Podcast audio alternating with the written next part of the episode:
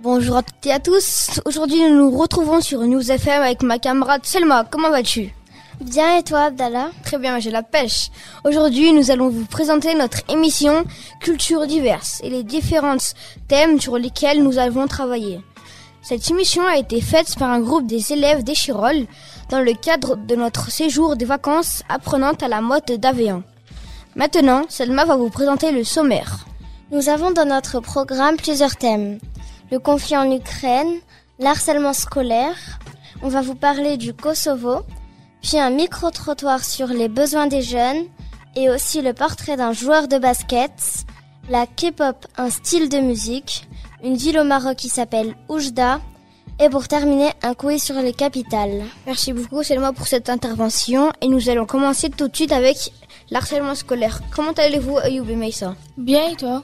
Après avoir visionné le film Space Jam 2 où le célèbre joueur américain LeBron James se faisait harceler lors d'un match de basket, on a voulu parler du harcèlement. Le harcèlement c'est mal, car parfois les enfants se moquent des, des autres enfants. Ils disent parfois qu'ils sont moches avec des lunettes, qu'ils sont trop grands et petits, ou qu'ils sont nuls au foot. Cela rend les enfants insultés, tristes et malheureux. Ce type d'harcèlement s'appelle le harcèlement verbal. Il ne faut pas se comporter ainsi car les insultes et moqueries n'apportent rien de bien. Au contraire, les enfants entre eux doivent être gentils et respectueux. Le harcèlement scolaire est un enfant ou un groupe qui insulte, frappe, se moque d'une personne. Le harcèlement peut être verbal mais aussi physique. On peut avoir peur à cause du harcèlement mais il ne faut pas. Il ne faut pas avoir peur d'en parler à un de vos proches ou autre. On peut le dire à la police, à l'école, on peut le dire à la maîtresse, à la directrice ou au directeur et aux autres enfants. Si tu te fais harceler, n'hésite pas à en parler. Merci beaucoup. Et maintenant, un micro-trottoir sur les besoins des jeunes fait par Joaina Precious et moi-même. Bonjour, aujourd'hui nous allons vous présenter les besoins de jeunes de 10 à 15 ans. Euh, pour ceux qui savent pas, un micro-trottoir, c'est quand on pose la même question à plusieurs personnes. Tout de suite le micro-trottoir du coup sur le besoin des jeunes. De quoi aurait besoin un jeune de 10 à 15 ans à votre avis? Il aurait besoin de soutien, il aurait besoin euh, de voir des copains, il aurait besoin de faire des activités euh, qui euh, lui font apprendre des choses et qui stimulent son cerveau, je pense. Un peu plus de maturité, on va dire. De d'avoir des endroits où ils puissent se retrouver entre eux, entre gens de, du même âge, entre potes. Il a besoin de pouvoir s'exprimer, de pouvoir se développer, d'avoir quelqu'un qui l'écoute pour pour pouvoir se construire. Une bonne éducation et un bon suivi à l'école. Eh ben, pour moi, un jeune de 10 à 15 ans, il a besoin d'avoir pas mal d'activités, bien travailler à l'école, respecter ses parents, faire du sport, ne pas trop passer de temps sur son téléphone portable et s'il passe du temps sur Internet, passer du temps sur Internet et que ses parents puissent voir tout ce qu'il fait et toutes les navigations qu'il réalise. Un cadre, un bon cadre, c'est-à-dire avoir des règles, beaucoup de règles, parce qu'aujourd'hui, c'est, on va dire, c'est difficile avec les ados, en France, on va dire. voilà. Franchement, l'amour de sa mère. Il a besoin de beaucoup d'amour et d'essayer de faire des choses tout seul, avoir des idées, partir, se promener, faire plein de choses. Comment vous habituez votre enfant à être autonome euh, En l'inscrivant au sport très jeune, euh, pour qu'il côtoie d'autres enfants du même âge. Euh, et en stimulant sa créativité avec des ateliers, toutes sortes de choses diverses et variées. Pour moi, non, moi je suis à un niveau où l'autonomie là, ça va. Hein. Je sais me débrouiller tout seul, j'ai pas besoin de plus. Dès le plus jeune âge, d'essayer de ne pas faire les choses à leur place. Pour lui donner l'autonomie, bah, par exemple, si on prend euh, les devoirs, je vais essayer de lui laisser faire ses devoirs, de le laisser réfléchir et ensuite passer s'il y a des problèmes et lui apporter des explications. Je sais pas, avec les parents et tout, peut-être, euh, vous voyez, je sais pas trop. Hein. Bah déjà qu'il commence à aider à la maison, il aide à faire les tâches ménagères, à préparer on va dire ses vêtements pour le lendemain quand tu vas à l'école par exemple. À lui de se débrouiller tout seul. De quoi peux-tu te passer? Euh, De m'appeler. Euh, de mon téléphone. Ouais, je peux me passer, je sais pas moi, de tout. Rien n'est important. Punir un enfant change-t-il quelque chose à son comportement? Euh, Je pense que ça dépend de la façon dont, on punit l'enfant. En fait, s'il n'y a pas d'explication, je pense que euh, dans tous les cas, l'enfant il va pas comprendre et il va recommencer, euh, même si même si euh, la punition est forte. Par contre, s'il y a une explication, des fois, ça peut suffire et l'enfant il va changer de comportement euh, parce qu'il a, il aura compris que ce qu'il a fait n'est pas bon. Oui, je pense que parfois il faut savoir euh, punir les enfants, mais il faut jamais être violent, il faut jamais euh, être trop dans l'abus. Mais je pense que c'est important de, de, de, punir quand des fois les enfants font des bêtises, oui. Non, je ne fais pas de punition. Ouais, si on choisit la bonne punition, ouais. C'est-à-dire on va enlever les tablettes, le portable. Alors lorsqu'il faut punir un enfant, on va parler de fermeté, mais il faut aussi mettre de la bienveillance. Il faut toujours mettre une bonne dose de bienveillance avec une dose de fermeté pour que la punition soit acceptée et comprise et que l'enfant ne revienne pas à la bêtise qu'il a réalisée et pour laquelle il était puni. Est-ce que cet endroit change quelque chose en vous? Oui, c'est cool. Vraiment, franchement, euh, dès que je suis arrivé, j'ai vu euh, un très beau paysage et tout. Et ouais, ça change de, de la ville. Et c'est agréable euh, de sortir de temps en temps de la ville. Euh, ici, ouais, ça va. Hein. Je suis à côté de la nature et tout, ouais. Ah oui, complètement. C'est très reposant, apaisant. Et je trouve que ça change tout le lien qu'on peut avoir avec vous et vos parents. Euh, oui, c'est un endroit très paisible et très sympa. C'est très, il y a beaucoup de verdure, donc c'est agréable et ça change de la ville. Ouais, c'est ça, c'est apaisant. Est-ce que cet endroit change quelque chose en toi? Euh, Oui. Pourquoi? Parce que euh, j'ai appris à plus me connaître. Euh, bah, c'était une belle aventure. Euh, la montagne là-haut, c'était trop bien parce que euh, on a fait un feu de camp et tout. Enfin, c'était trop bien. Franchement, cet endroit, ouais, c'est trop bien. T'es là avec les potes, tu rigoles, tu parles. Franchement, j'aime bien. Quand on voit ici qu'on est au sommet d'une montagne, qu'en face on a une autre montagne de plus de 1000 mètres d'altitude, on est à l'air frais, que l'après-midi on a plein d'activités, qu'on a une piscine avec cette canicule, ben on se dit quand même qu'on est privilégié. Euh, de quoi Je pense que tout le monde a bien répondu, même si il euh, y a certains points où je suis pas trop d'accord. Par exemple, quelqu'un a dit qu'il doit avoir accès à toutes les navigations de ses enfants. Et du coup, euh, je suis pas trop d'accord avec ça, parce que à partir d'un certain âge, bah, les enfants, ils ont besoin de vie privée. Du coup, bah, ça peut devenir euh, étouffant. Euh, maintenant, nous allons répondre aux questions que nous avons posées. Donc, la première, c'est de quoi a besoin un jeune de 10 à 15 ans? Personnellement, un jeune de 10 à 15 ans, pour moi, il a besoin d'amour et de liberté. Moi, j'ai mis des parents qui l'aiment avec une bonne éducation. Moi, j'ai mis, euh, je pense qu'il a besoin de l'amour de ses parents. Comment devenons autonomes? Plus de liberté et nos parents nous laissent faire des choses seuls. Euh, moi, j'ai mis avoir plus de liberté aussi, de pouvoir faire des choses seuls et euh, que nos parents nous fassent confiance. Moi aussi, en essayant de faire plus de choses seuls.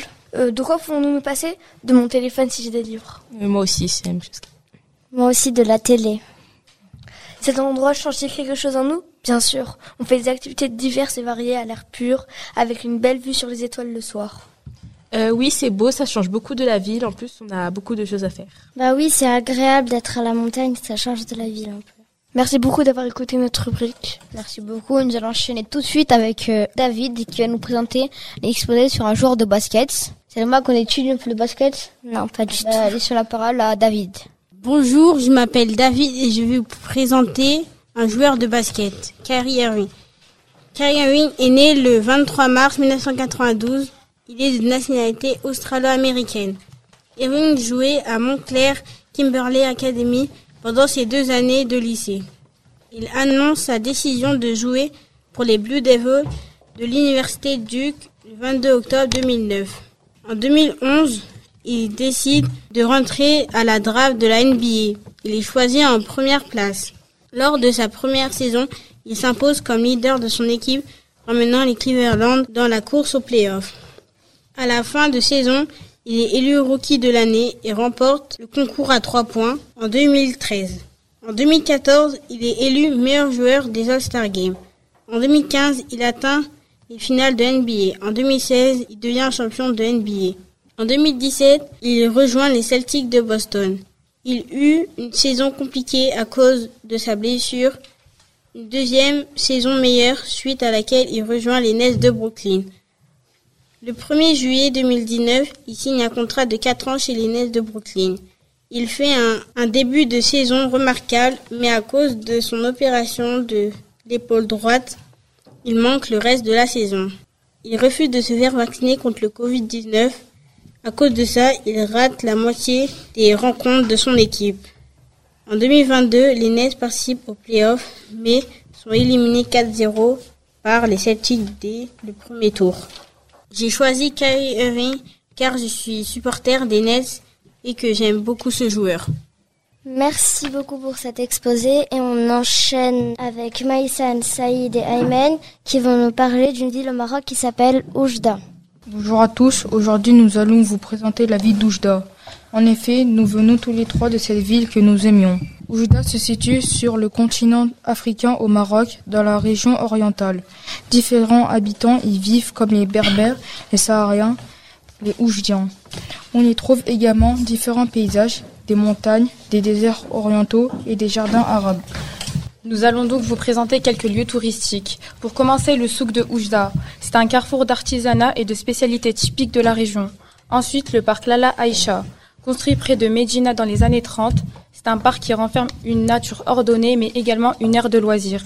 Et enfin, les meilleures plages du Maroc à Sahedia, Melia Beach, Baya Beach ou encore la Corniche. Et maman, si tu vois ça, cœur sur toi.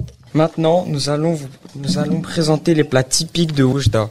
El Marca, c'est un tagine salé ou sucré salé que l'on garnit de légumes ou de fruits la plupart du temps. Ensuite, El Barkouch, c'est un plat traditionnel algérien, une soupe à base de légumes avec de la viande et enfin, El Kark, c'est une pâtisserie préparée avec une pâte sucrée, cuite au four. Voilà, on vous laisse avec une musique marocaine typique de la région orientale et plus particulièrement de la ville de Oujda.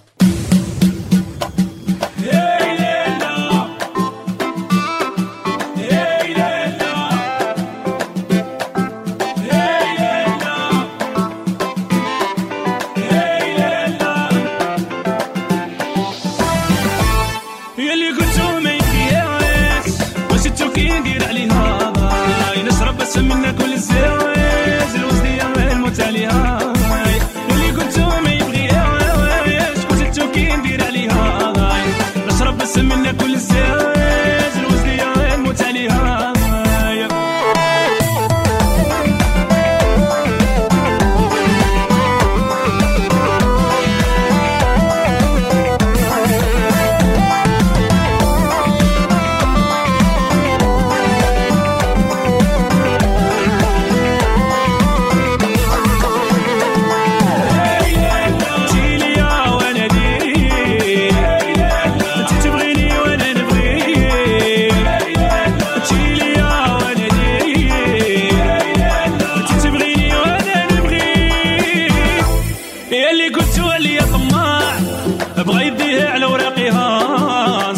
زعما قلت وياس على يدي أنا مربيها اللي قلت عليا طما عبر يدي على وراقيها نسيت حاجة ما عرفت وياس على يدي أنا مربيها اللي قلت ما يبغيهاش وزدتو كي ندير عليها. نشرب بس منها كل الزاويه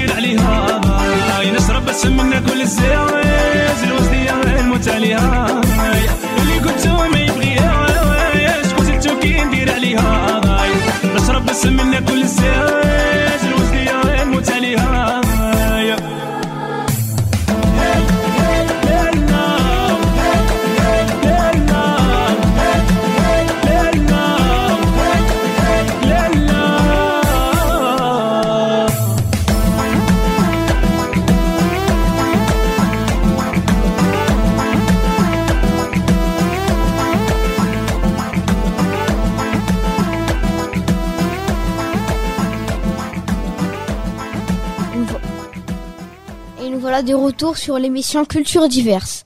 Et maintenant, nous allons euh, accueillir Suleiman et Kevin qui vont nous parler de l'Ukraine. Bonjour à tous. Aujourd'hui, je vais vous expliquer tout simplement les origines du conflit en Ukraine. Voilà comment tout ça a débuté, etc. et pourquoi euh, la Russie a décidé d'envahir euh, l'Ukraine. Alors tout d'abord, tout commence avec la chute de l'URSS. Donc l'Ukraine devient un État indépendant en août 1991 par un référendum. Le pays est très souvent euh, divisé entre l'Est et l'Ouest. C'est d'abord une division linguistique, mais nous avons aussi les pro-russes et les pro-occidentaux d'un côté et de l'autre.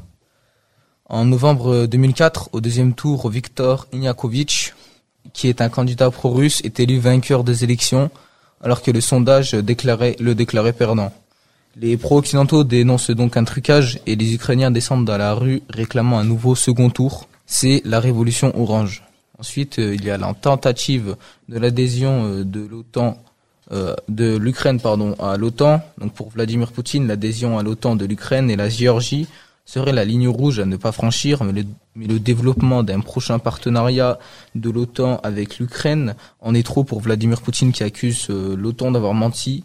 Il n'aurait pas respecté la promesse de 1990 de ne pas intégrer un pays d'Europe centrale ou orientale. En mars 2014, la Crimée réclame son indépendance par un référendum qui n'est pas reconnu par la communauté internationale avec un résultat de 96% de voix positives à l'indépendance. Moscou décide donc d'annexer la Crimée, une annexion qui n'est pas reconnue par la communauté internationale.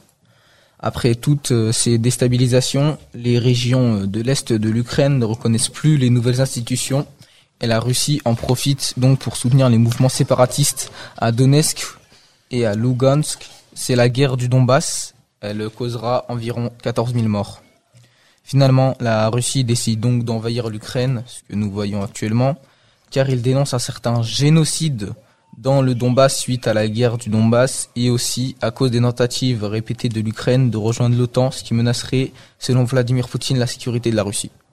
Maintenant, euh, je vais demander simplement à Kevin, euh, qu'est-ce qu'il en pense de cette guerre? En vrai, je connaissais pas les raisons du conflit en Ukraine mais je savais qu'il y avait la guerre. Je sais qu'il y a une guerre entre la Russie et l'Ukraine et que la Russie est plus forte que l'Ukraine. Les conséquences de cette guerre est que le pays est, détruit, est en danger, qu'il y a beaucoup de blessés et de morts. Il faut que ça s'arrête vite. Euh, il y a aussi souvent les, tricités, euh, quand même, les conséquences économiques, parce qu'elles sont quand même dévastateuses. Euh, toutes les hausses des prix qu'on voit par exemple actuellement en France, mais aussi tout le fait que l'Ukraine, c'était quand même le grenier à blé du monde une très très grande partie tout simplement de la production de blé était en Ukraine, euh, dans plein d'autres aussi euh, industries comme l'automobile, etc. Et donc tout cela a créé une montée des prix et des famines un peu partout dans le monde. Merci beaucoup Suleiman et Kevin. Et maintenant on accueille Yovana qui va nous parler de K-pop. Bonjour à tous. Avant de vous parler du côté sombre des agences de la K-pop, je vais vous informer ce qu'est la K-pop. La K-pop est un type de musique traduit Korean pop, pop coréenne apparu en 1990. Ils sont très souvent en groupe de 4 à 7. Les plus connus sont Blackpink, BTS et d'autres. Être un fan de K-pop peut être amusant, mais aussi difficile quand vous voyez votre groupe préféré échouer ou traiter injustement et même être dissous. Il y a plusieurs raisons pour lesquelles les fans souffrent à cause de leur star préférée. Les stars de K-pop sont maltraitées par les agences ou appelées aussi entreprises comme FNC Divertissement, Star Empire, MBK, TS et d'autres. Certains groupes de vivent un cauchemar. Ils sont obligés de plaire aux fans, de se blanchir la peau, d'avoir une forte différence de niveau des hommes et des femmes.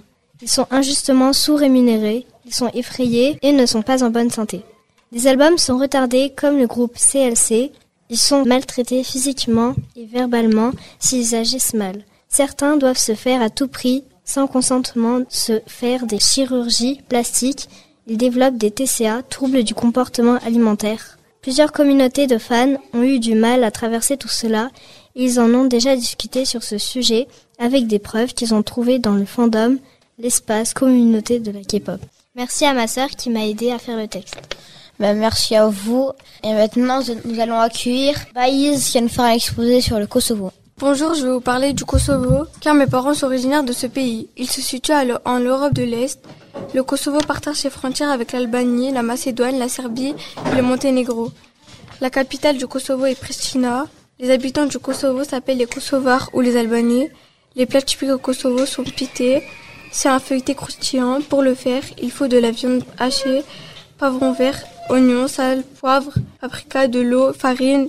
Il existe aussi la flia et un plat de la cuisine albanaise et du Kosovo. Elle se compose de plusieurs couches de crêpes ouvertes avec de la crème acidulée.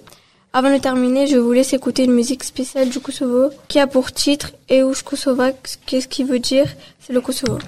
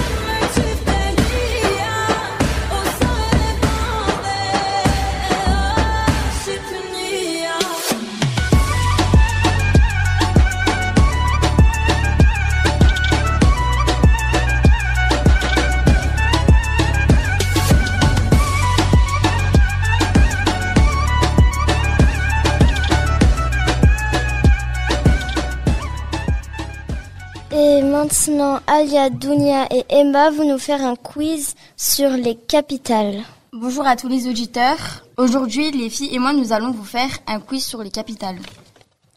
Quelle est la capitale de l'Irak? Bagdad. Bravo. Bonne réponse.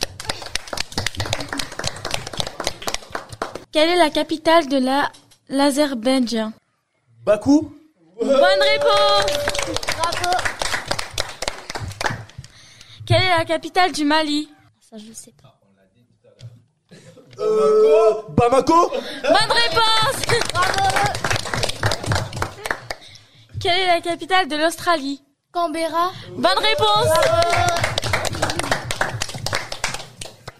Quelle est la capitale du Brésil Brasilia. Bonne réponse. Quelle est la capitale du Canada Ottawa. Bonne réponse. Quelle est la capitale de l'Italie? Rome. Bonne Rome. réponse. Quelle est la capitale du Maroc? Rabat. C'est ça. Quelle est la capitale du Danemark? Danemark. Copenhague. Bonne Bonne réponse. réponse. Quelle est la capitale de la Belgique? Bruxelles. Non. Ouais, bonne réponse. Quelle est la capitale de la Suède? Stockholm. Ouais, bonne réponse. Quelle est la capitale de la Turquie? Ankara. Ankara. Ouais. Bravo. Donc je déclare vainqueur Maïssa. Merci de nous avoir écoutés. Au revoir. Merci et voilà, l'émission Culture diverse se termine ici. Déjà, j'aurais bien aimé que ça continue, moi. Et non, il est temps de rendre l'antenne. Alors, merci à Maïssa, Ayoub, Precious, Joanna, David, Maïsan, Saïd, Aymen. Merci aussi à Souleyman, Kevin, Yovana, Baïz, Alia, Dunia et Emma. On remercie aussi Riles, Alger et l'équipe de News FM. On espère que cette émission vous a plu et on vous dit au revoir. On se sépare avec un peu d'ASMR. Bye bye.